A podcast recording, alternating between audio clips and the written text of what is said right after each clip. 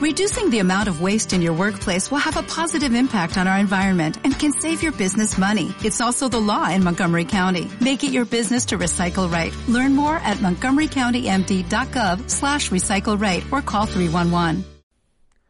La ciudad no aprobará el plan de ordenación urbana sin tener clara antes una solución para Benzú y la Almadraba, pese a la sugerencia de la delegada del gobierno Salvador Mateos. Así lo ha dicho el presidente de la ciudad, Juan Vivas. La ciudad ha marcado una secuencia. El trámite de alegaciones eh, no resuelve la cuestión, porque quien aprueba definitivamente el plan de ordenación urbana es el Ministerio de Fomento. Eh, por tanto, una vez que la ciudad diera el paso de aprobarlo provisionalmente, la última instancia que queda y la definitiva es la de la aprobación por parte del Ministerio de Fomento. No hay otro trámite de alegaciones. El Partido Popular obtendría nueve escaños de celebrarse ahora las elecciones autonómicas, según el panel semanal de Electomanía. Con respecto a la semana pasada, el PP mejoraría en un acta de diputado, que se le arrebataría al MDC. El resto seguiría igual. Vox y PSOE con seis cada uno, Ciudadanos con dos y tanto el partido de Fátima Hamed como Caballas, uno cada uno. 700 alumnos, además de docentes, asociaciones y padres, han participado en las cuartas jornadas de trabajo sobre emociones que se han desarrollado durante tres días en el Colegio Reina Sofía y que tienen por objetivo enseñarles a expresar y a manejar de forma sana las emociones básicas. Nuestro objetivo principal es que los niños sobre todo conozcan el, tema de las emociones, de las emociones sobre todo las básicas, porque estamos hablando de niños desde añitos de infantil hasta sexto de primaria, y luego intentar también que en la medida de lo posible las gestiones, sino un poco controlarlas, eh, y, evidentemente al nivel del que estamos hablando, ¿no? Ah, además también, como hemos dicho antes, nos ha venido muy bien para mejorar el plan de convivencia del centro y es una manera más de hacer partícipe a las familias, a los papás y a las mamás del, colegio. Muy buenas noches, bienvenidos al informativo de Ceuta Televisión.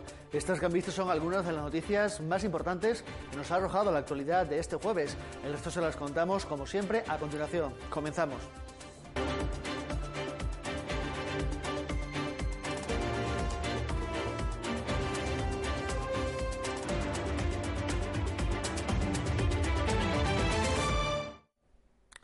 El presidente de la ciudad, Juan Vivas, ha vuelto a recalcar que la aprobación definitiva del Plan General de Ordenación Urbana depende en última instancia del Ministerio de Fomento. El jefe del Ejecutivo considera por ello que es necesaria la implicación de dicha cartera ministerial en las alegaciones al plan de demarcaciones, que deja fuera de momento la ordenación de Benzú y de la Almadraba. Apenas 24 horas después de que la delegada del gobierno, Salvador Mateo, se instase al Ejecutivo a aprobar el PEGOUS y la ordenación de Benzú y Almadraba para presentar después las alegaciones correspondientes, el presidente de la ciudad, Juan Vivas, se ha negado a ello.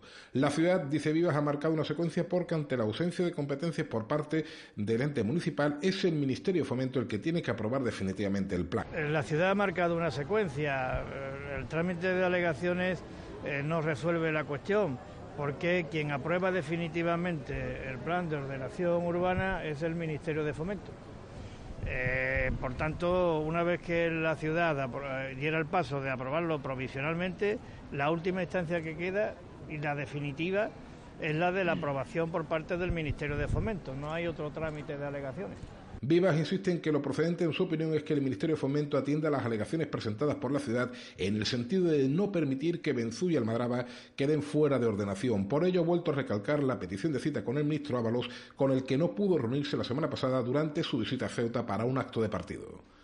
En consecuencia, lo que espera la ciudad es que el Ministerio de Fomento atienda las alegaciones que la ciudad ha formulado la ciudad ha planteado que no queden las barriadas de la Almadraba y de Benzú fuera de ordenación y lo que hace falta es que el Ministerio de Fomento atienda esas alegaciones. Si el Ministerio de Fomento atiende esas alegaciones, para lo cual yo le he pedido una visita al ministro, ya que no pudo o no quiso verme cuando vino a Ceuta, pues lo que espero es que se rectifique eso. Si eso se rectifica, el carril está expedito.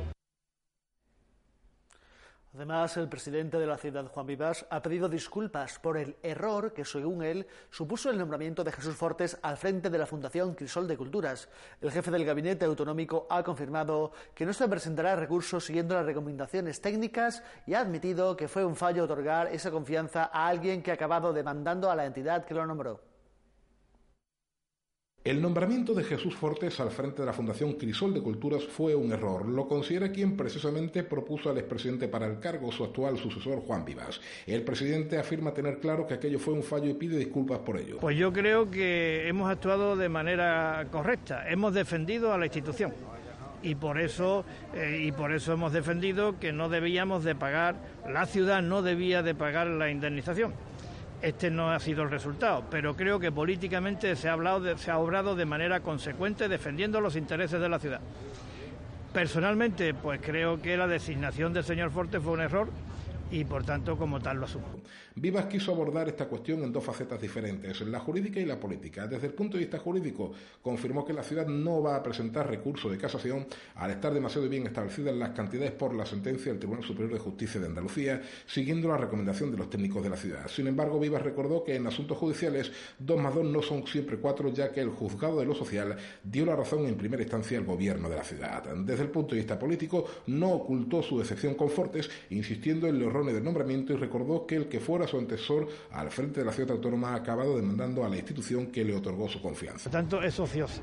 Lo que sí se puede evitar, pero esto depende ya de cada persona, es que uno recurra a, ese, a esa facultad que la ley te da o que te da el contrato para ir contra la institución que te nombró. Eso es lo que yo considero que no se debe de hacer y por eso considero que fue un error nombrar al señor Fortes. Por último, no quiso entrar a valorar si la denuncia de Fortes responde a una especie de venganza del expresidente por no haber sido nombrado gerente de la sociedad municipal ACEMSA. Además, la ciudad autónoma ha formalizado este jueves la escritura de adquisición de la antigua biblioteca de la Caja Madrid, proceso al que finalmente se destinarán 2,41 millones de euros por parte del Gobierno, una compra que ha sido celebrada por el presidente de la ciudad, Juan Vivas, que ensalza la importancia del local adquirido y destaca la recuperación de un patrimonio de todos los ceutíes. La recuperación de un patrimonio de todos los ceutíes. Es verdad que el patrimonio desde el punto de vista jurídico formal es de, Bankia, de la Fundación de Bankia, pero es verdad que era un centro que aglutinaba a muchísimos mayores de Ceuta, eh, que allí tenían pues una oportunidad de ocio, de contacto, de, comunicación, en última instancia de, realizarse a través de la cultura, de, los ámbitos lúdicos, del contacto con los demás. Eh, los echábamos en falta, los echaba en falta todo Ceuta y la ciudad quería y quiere que eso se recupere. El programa de detección de cáncer de colon ha detectado seis casos en dos años desde que se puso en marcha, impulsado por el Gobierno de la ciudad, IGESA, y con la colaboración de entidades como la Cámara de Comercio, el Colegio de Farmacéuticos o HC. Estamos realizando este programa en colaboración con el IGESA desde octubre de 2017 y hasta ahora se han celebrado o se han llevado a cabo eh, unas 900 pruebas. De estas 900 pruebas han dado un resultado positivo, es decir, que requerían de un tratamiento posterior eh, un 15%. Y de ese 15% han detectado precozmente la enfermedad en seis casos. Eh, por tanto, son seis vidas las que están afectadas por esa detección. Merece la pena el esfuerzo. Y finalmente Juan Vivas se ha referido en la mañana de este jueves al grave problema que está sufriendo Ceuta al tener bloqueado el envío de muestras biológicas para análisis en la duna de Algeciras. El presidente de la ciudad confía en que se resuelva, pero ha recordado que es competencia de la Administración General del Estado. Esto no es una competencia específica de la ciudad. Eh, yo espero que la Administración competente lo resuelva y creo que tiene medios suficientes para resolverlo. Eh, creo que es una de las connotaciones de la extrapeninsularidad de Ceuta y de nuestras especificidades fiscales que tienen que ser atendidas por la Administración competente. Yo creo que se están dedicando esfuerzos eh, para poderlo arreglar y confío en que se arregle. Pero insisto, es una competencia de la Administración General del Estado.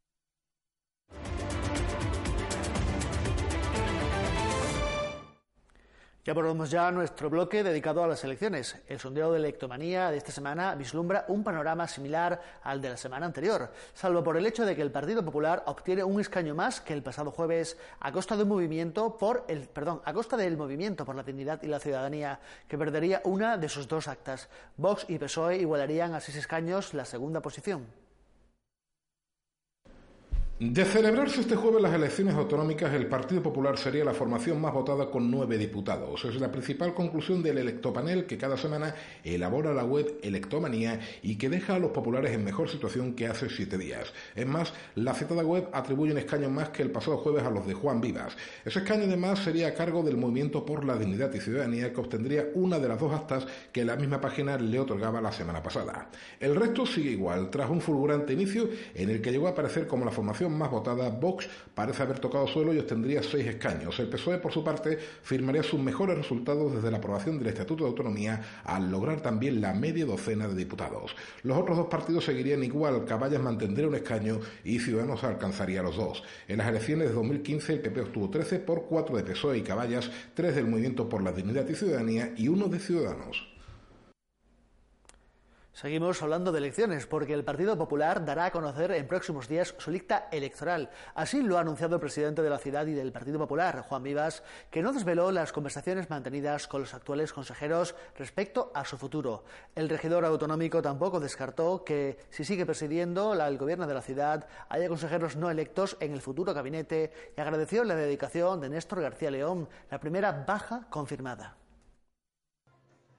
En próximos días el Partido Popular dará a conocer la lista con la que se presentará a las elecciones autonómicas del 26 de mayo. Lo ha confirmado el presidente de la ciudad y de la formación, un Juan Vivas que ha querido dejar claro que él nunca ha delegado esa responsabilidad en nadie y no va a crear un precedente ahora. Es decir, ahora el partido está en esa fase, eh, tiene que reunirse el comité electoral, el comité electoral eh, normalmente me consulta y estoy convencido que también lo hará ahora a, mí porque encabezo la lista y porque tengo mucho que decir respecto de la configuración del equipo.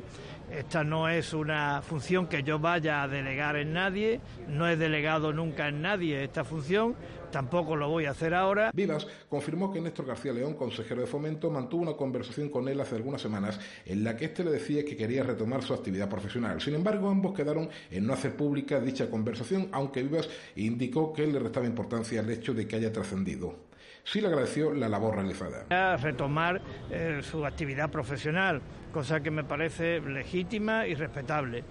Yo se lo respeto y al mismo tiempo le agradezco la dedicación que ha tenido eh, a Ceuta a través de la consejería durante estos cuatro años. El presidente de la ciudad y del PP no quiso dar pistas sobre si habrá una renovación profunda en su candidatura, aunque explicó que va a ser una lista al servicio de Ceuta. Vivas no descartó la posibilidad de que un hipotético gobierno popular a partir de mayo haya consejeros no electos. Lo hace, dice, porque Ceuta tiene rango de autonomía y porque hay otros 90 casos de cargos no electos en gobiernos de toda España. El, presidente designa libremente a los consejeros, libremente. Es el mismo texto que emplean otros estatutos de autonomía, en los cuales eh, se da la cifra de 90 casos de personas que ocupan miembros en los consejos de gobierno y no son diputados de las respectivas asambleas. Como creo que eso es una facultad de la institución autonómica, como creo que eso refrenda nuestro carácter autonómico, sea yo el presidente de la ciudad o sea cualquier otro, creo que debe de ejercer, si lo considera conveniente, esa, esa capacidad que le atribuye el estatuto. Y la Junta Electoral de Zona ha tramitado cuatro denuncias y rechazado una quinta por supuestas vulneraciones de la legislación electoral. Dos son contra el presidente de la ciudad, Juan Vivas, una contra el consejero de Educación, Javier Zelaya, y la cuarta contra el PSOE por pedir el voto para Manuel Hernández. Una quinta, en este caso, contra la delegación del Gobierno, es la que ha sido rechazada. Cinco son las denuncias recibidas por la Junta Electoral de Zona durante esta precampaña electoral, de las que solo una, la presentada por el Partido Popular contra delegación del Gobierno por recordar los compromisos inversores del Ministerio de Interior, ha sido rechazada. Las otras cuatro están tramitándose. Tres son contra miembros del Gobierno de la ciudad, presentadas todas ellas por el Movimiento por la Dignidad y la Ciudadanía. Dos contra el presidente Juan Vivas por sus visitas a obras tanto en la Almadraba como a la antigua estación del ferrocarril y la otra contra el consejero de Educación Javier Zelaya tras presentar el Plan Joven. La cuarta es del PP contra el PSOE tras colgar un vídeo en el que un grupo de jóvenes pide el voto para el candidato a la presidencia de la ciudad, Manuel Hernández. Según fuentes jurídicas, las cuatro denuncias tramitadas se encuentran actualmente en fase de alegaciones, disponiendo las partes de 10 días hábiles desde la admisión a trámite para presentar recursos. Las consecuencias, caso de que la Junta decidiera sancionar, serían multas económicas con cuantías oscilantes en función de la gravedad de los hechos.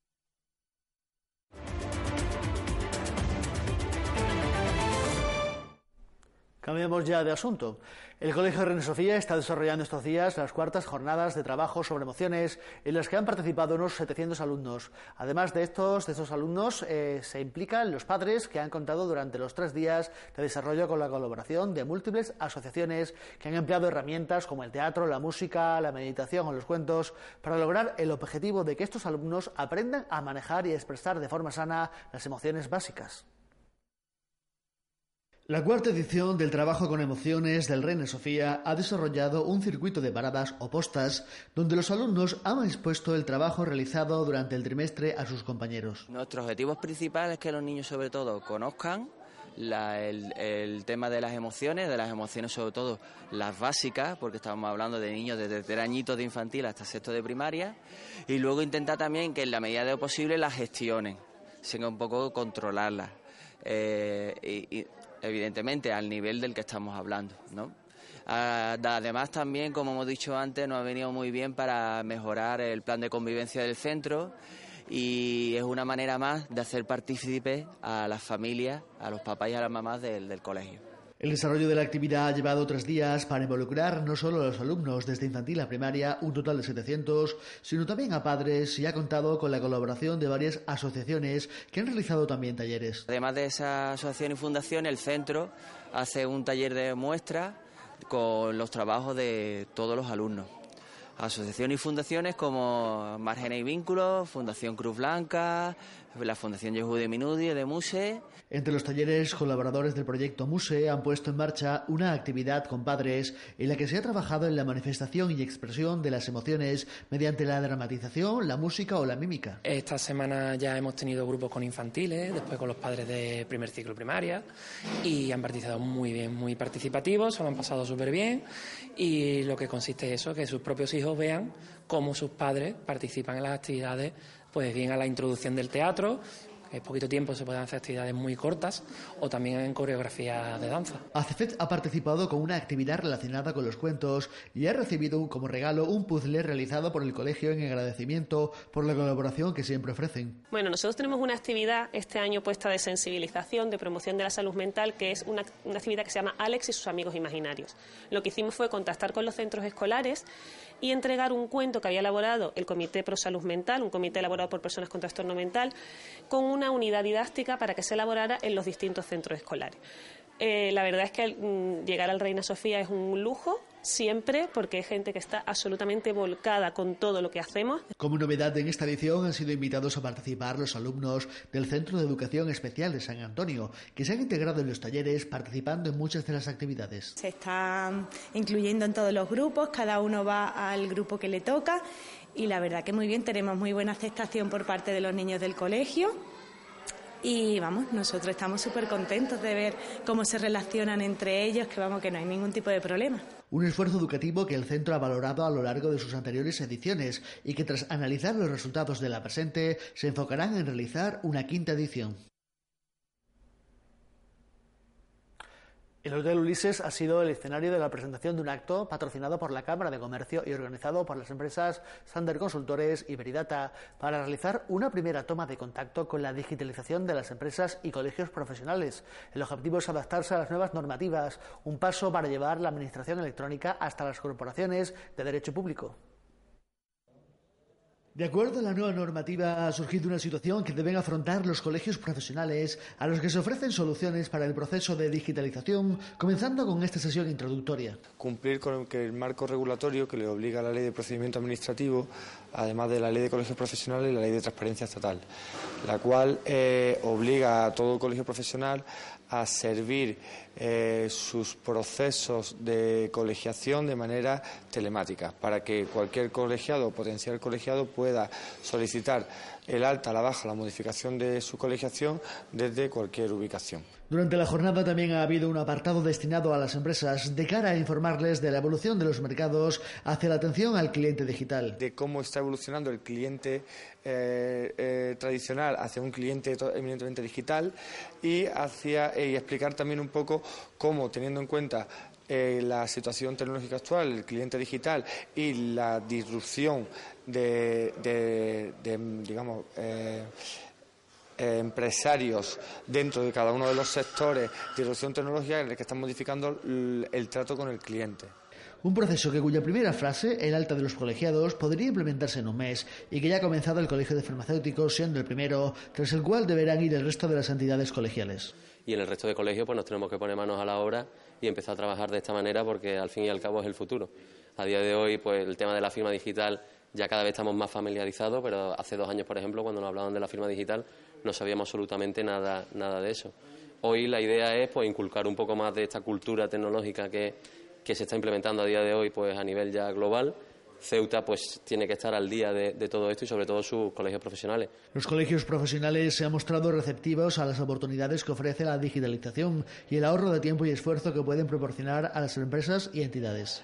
Hoy vamos a hacer un primer tanteo de, lo que piensa pues el, consumidor eh, o el cliente final digital de, la ciudad de Ceuta pero a priori son, son receptivos porque al fin y al cabo el tema digital nos facilita mucho más nuestra tarea diaria. Hoy en día con una firma digital podemos hacer todo tipo de tareas, desde sacar una vida laboral, por ejemplo, hasta, hasta sacar un certificado de Hacienda. Si conseguimos que con ese certificado digital podamos hacer mucho más trámite, como es el día de hoy, pues evidentemente son, son receptivos.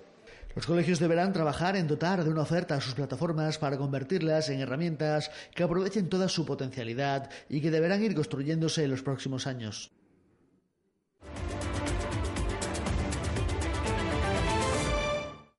Seguimos con más asuntos. La policía local inició los trámites para dar de baja en el padrón municipal a 224 personas durante el pasado mes de marzo, tras realizar casi 700 inspecciones de empadronamientos. El cuerpo autonómico además realizó casi 400 denuncias por consumo o tenencia ilícita de drogas.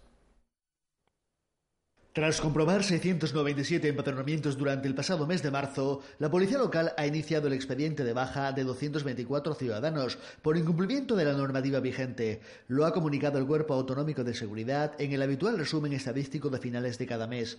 Un resumen en el que se explica también que casi 369 denuncias se han realizado por tenencia o consumo de sustancias estupefacientes en la vía pública. La policía local realizó además 121 controles de tráfico, realizando 66 denuncias por no haber concertado el seguro obligatorio de responsabilidad civil para vehículos a motor y 136 por circular sin ITV. En este sentido, se realizaron 3.587 mediciones en el radar, tramitándose 125 denuncias por superar los límites de velocidad.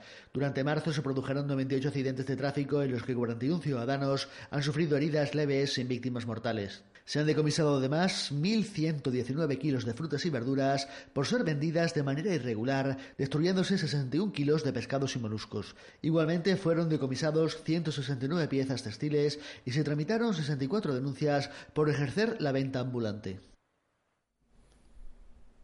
El número de solicitudes de información para regularizar la situación de las empleadas de hogar transfronterizas presentadas desde el 1 de diciembre de 2018 asciende a 2.600, de las cuales la Oficina de Extranjería ha tramitado hasta este.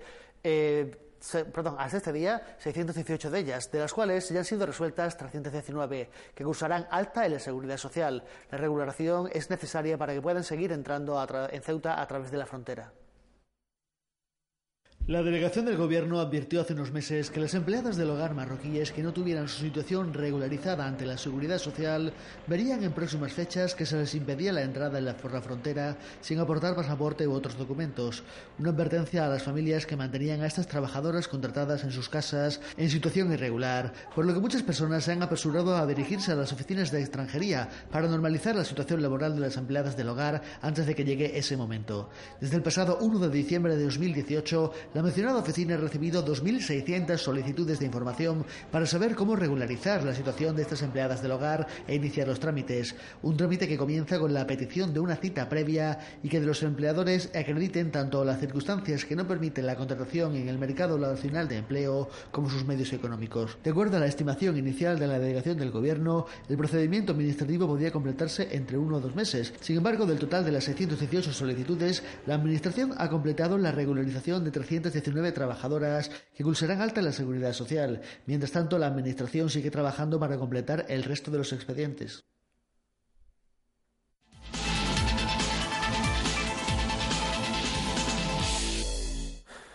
Si hablamos de deporte en Ceuta, es imposible no mencionar a Lorena Miranda, la actual entrenadora del Club Natación Caballa y medallista olímpica con la selección femenina de waterpolo. Ha sido una de las anfitrionas de lujo en la recepción a los deportistas que llegan a Ceuta para participar en la Gala del Deporte.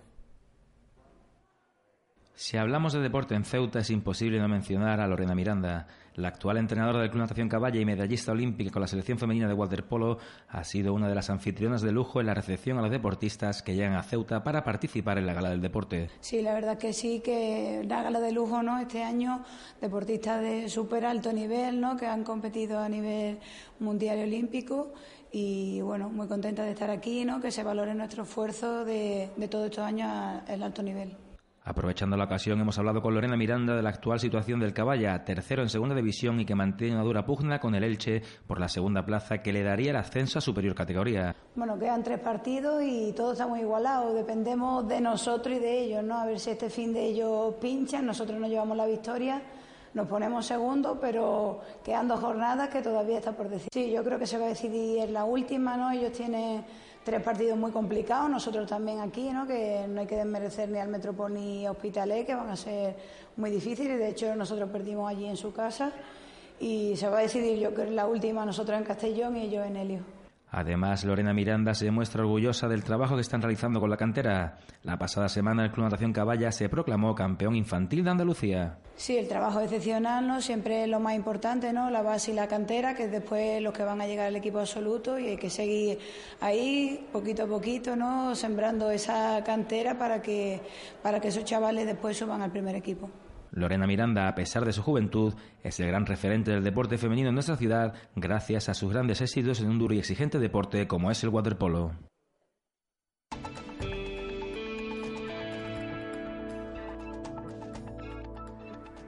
Les contamos ya cuál es la predicción del tiempo para este viernes 5 de abril, como siempre, cortesía de la Agencia Estatal de Meteorología, que nos dice que tendremos cielos nubosos o cubiertos con precipitaciones acompañadas de tormentas, sin descartar que sean ocasionalmente fuertes y persistentes, disminuyendo la nubosidad y la precipitación durante la tarde. Las temperaturas irán en descenso con una mínima prevista de 11 grados y una máxima en torno a los 17 grados. Los vientos soplarán del oeste o suroeste ocasionalmente fuertes con rachas muy fuertes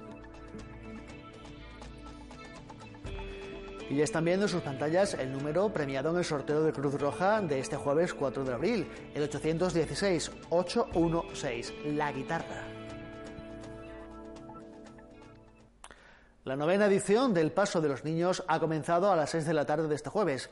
Esta tradición pretende transmitir a los más pequeños el respeto por la Semana Santa. Este año han procesionado algo más de 30 pequeños costaleros acompañados por unas 40 eh, mantillas, monaguillos, así como la banda. Salieron del Colegio San Agustín para llegar hasta la iglesia de San Francisco y luego de regreso. Con imágenes del paso nos despedimos. Nos vamos ya, pero les mantenemos al tanto de todo lo que ocurre en Ceuta desde nuestros perfiles en las redes sociales, Facebook, Twitter y por supuesto en nuestra página web www.ceutv.com.